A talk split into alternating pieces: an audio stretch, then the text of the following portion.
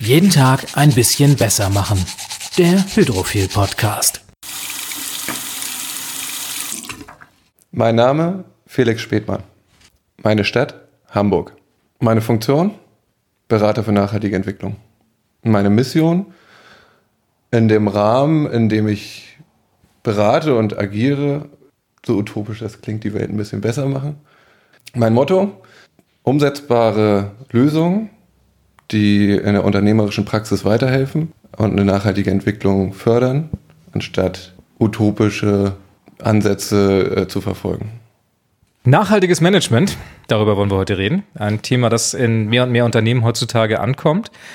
Wirtschaft, Gesellschaft und Umwelt unter einen Hut zu bringen. Das ist das Ziel dabei. Und Klimapatenschaft hat sich auf die Fahnen geschrieben, Unternehmen auf diesem Weg zu beraten.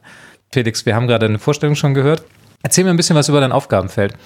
Oh, mein Aufgabenfeld ist ziemlich groß, da wir im Unternehmen uns auf die Fahnen geschrieben haben oder als Ziel haben, eine Beratung für nachhaltige Entwicklung umzusetzen und die ganzheitlich umzusetzen und nicht nur einzelne Bereiche abzustecken, sondern wirklich komplexe äh, äh Themenfelder zu verbinden und damit ganzheitliche Lösungen für die Unternehmen, die wir beraten, ähm, anzubieten und das auch immer von einem Ansatz her, dass wir sagen können, wo steht das Unternehmen? Also erstmal zu so gucken, wie ist der Zustand, wie ist der, die Ist-Situation, dann Ziele zu definieren und dann sich gemeinsam auf den Weg zu machen und die geeigneten Maßnahmen, die geeigneten Dinge umzusetzen. Und das kann von einem Ein-Personen-Unternehmen natürlich ganz anders aussehen als bei einem größeren Konzern.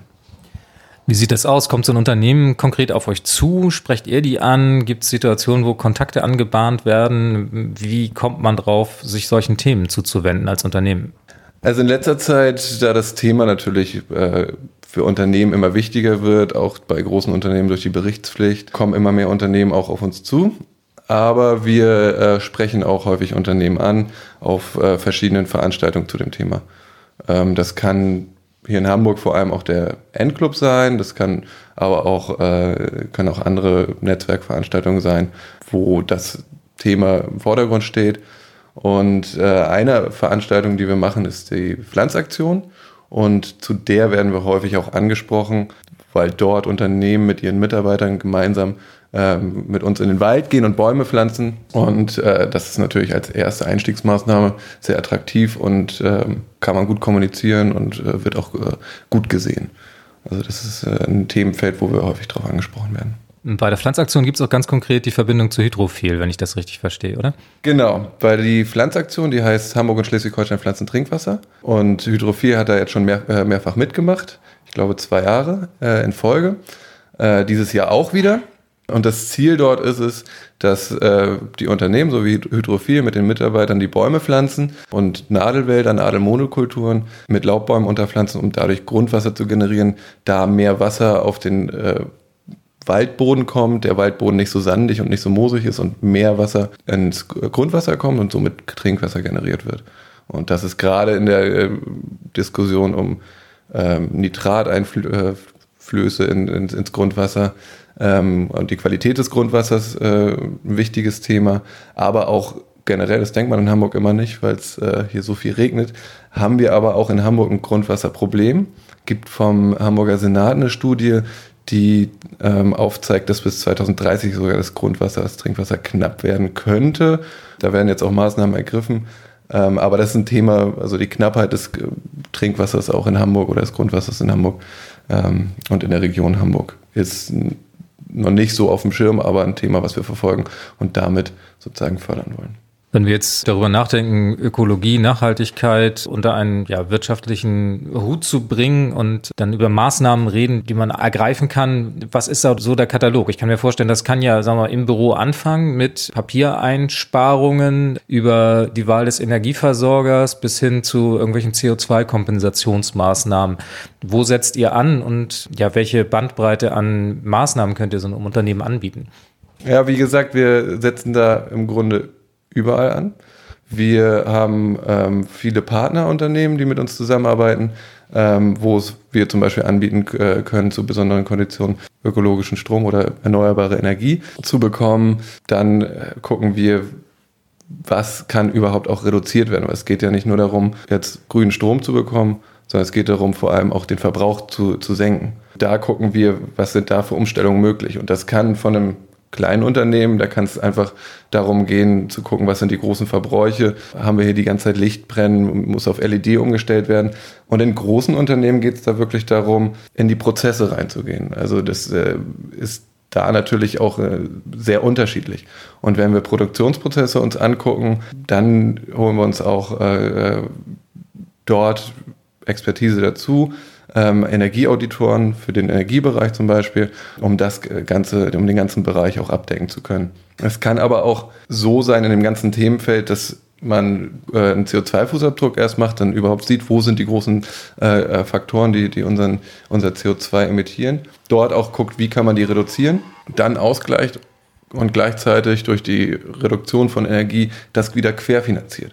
Also wir versuchen da auch immer ganzheitlich zu, äh, zu gucken, um auch eine Wirtschaftlichkeit natürlich, äh, äh eine wirtschaftliche Tragbarkeit zu, äh, zu Ergebnis zu haben. Natürlich hat man häufig am Anfang eine Investition, das ist in jedem Bereich so, aber wenn man das äh, langfristig sieht, hat man häufig äh, Einsparung. Das ist der eine Punkt und zum anderen wird nachhaltige Entwicklung oder Nachhaltigkeit häufig auch als Kostenfaktor betrachtet. Und da möchte ich und wir auch als Unternehmen gerne den Fokus wegnehmen von, den, von Nachhaltigkeit als Kostenfaktor hin zu Mehrwert, weil alles, was ich in diesem Bereich tue, ist erstmal grundsätzlich, müssen wir es machen, weil wir haben keine andere Möglichkeit. Und dann kann ich damit auch einen Mehrwert generieren. Ich kann mein Produkt oder meine Veranstaltung aufwerten. Ich kann mir einen Wettbewerbsvorteil dadurch erarbeiten und ich kann es kommunizieren. Ich habe etwas, Positives, was auch vom Kunden äh, positiv aufgenommen wird, momentan noch und in Zukunft geht kein Weg dran vorbei. In Zukunft wird jedes Unternehmen sich im Bereich Nachhaltigkeit aufstellen müssen und auch die Prozesse verändern müssen, die heute noch nicht nachhaltig ablaufen. Stichwort Wirtschaftlichkeit, du hast es gerade selbst angesprochen. Ich glaube, die ersten Bedenken, die kommen tatsächlich im Hinblick auf die Kosten. Das können wir uns als Unternehmen nicht leisten, das will man sich vielleicht nicht leisten. Ja, wie geht man mit solchen Argumenten um? Du hast es gerade genannt, man kann sein eigenes Produkt aufwerten, man kriegt einen Imagegewinn dadurch. Ist das Überzeugung genug oder muss man dann noch an anderen Stellen schrauben? Also gibt es möglicherweise Fördermittel, äh, auf die Unternehmen zurückgreifen können, die das attraktiver machen? Oder was für Argumente ziehen dann noch, um Unternehmen am Ende dazu zu bewegen, den Schritt zu gehen? Ja, im Grunde äh, geht es da ganz klar darum, die Mehrwerte aufzuzeigen und nicht nur unbedingt äh, ein Image äh, aufzubauen, ein Imagegewinn aufzubauen, weil das könnte man natürlich auch sehr kritisch betrachten oder sollte man auch sehr kritisch betrachten äh, und gucken, was wird da überhaupt wirklich umgesetzt. Haben wir wirklich auch einen Effekt, haben wir einen Impact? Weil sonst geht es natürlich ganz schnell in den Bereich Greenwashing und das ist natürlich auch der größte Feind von uns selber. Wir müssen auch immer transparent und glaubwürdig die Maßnahmen, die wir umsetzen, äh, ja, schaffen. Das Thema Kosten ist meistens ein äh, Faktor, über den wir viel diskutieren, auch mit Unternehmen. Wir versuchen natürlich auch durch unser, äh, unser Handeln und äh, unsere Arbeit die Kosten gering zu halten, weil wir selber effizient arbeiten äh, möchten oder, oder unser Ziel das ist, damit es überhaupt wirtschaftlich ist. Und dann ähm, müssen wir immer wieder die Vorteile, den Mehrwert aufzeigen. Und auf der anderen Seite sind es entweder die Kunden oder bei Zulieferern die, die Hauptunternehmen, die, die Unternehmen, die im Fokus stehen, die das dann auch fordern wo man ein Jahr lang noch über die Kosten redet und im nächsten Jahr sagen die, die Kosten sind nicht mehr so relevant, weil es von uns jetzt gefordert wird. Also es sind die zwei Seiten, dass wir aufzeigen müssen, die Kosten sind gar nicht so hoch und äh, ihr habt bestimmte Mehrwerte, die die Kosten um einiges übersteigern. Ihr könnt euch damit wirklich was aufbauen und dass einfach von der Kundenseite ähm, da ein bestimmter Druck entsteht und der in den letzten Jahren ja schon stark zugenommen hat und immer weiter zunehmen wird.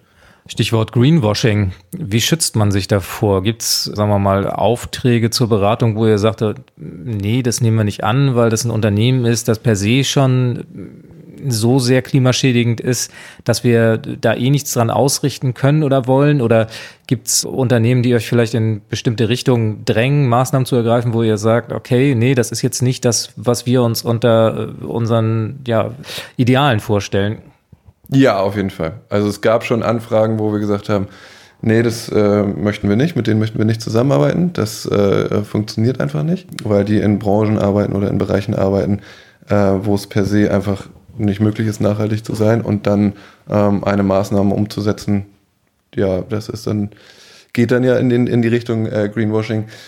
Wichtig ist für uns als Unternehmen, dass ähm, wir können andere nicht aufhalten. Wir können andere Unternehmen, die äh, Greenwashing betreiben möchten, nicht aufhalten, das zu tun. Wir können aber sel äh, selber sagen, wir möchten das, äh, also wir machen das nicht, mit uns kann man das nicht machen wir, äh, und wir können einfach nur durch Transparenz, Glaubwürdigkeit und Qualität überzeugen. Das heißt, wir, wenn es in den Bereich CO2 geht, wo wir auch äh, CO2-Fußabdrücke machen und auch den Ausgleich machen, bieten wir nur die hochwertigsten Projekte, äh, auf, äh, die es auf dem Markt gibt. Das sind Goldstandardprojekte, das ist ein internationales, eine internationale Organisation, die Ausgleichsprojekte, Klimaschutzprojekte ja sozusagen zertifiziert.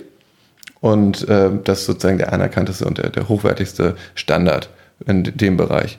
Oder wir äh, gucken, dass wir dort regionale Projekte anbieten, die natürlich um Vielfaches meistens teurer sind, die wir aber auch äh, im Portfolio haben. Das heißt, wenn das beim CO2-Ausgleich, das was ja immer ein sehr kritisch betrachtetes Thema ist, und wir ein regionales Projekt haben, was in Mecklenburg-Vorpommern liegt, wo ein Moor wieder vernässt wird, dann könnte man theoretisch auch dorthin fahren, sich das angucken, gucken, was da wirklich passiert. Und dann ist es nicht mehr so abstrakt. Genau, also Qualität, Transparenz, aufzeigen, wie wir arbeiten, mit was für Methoden wir arbeiten, was unsere Grundlage unseres Arbeiten ist und Glaubwürdigkeit dadurch erreichen.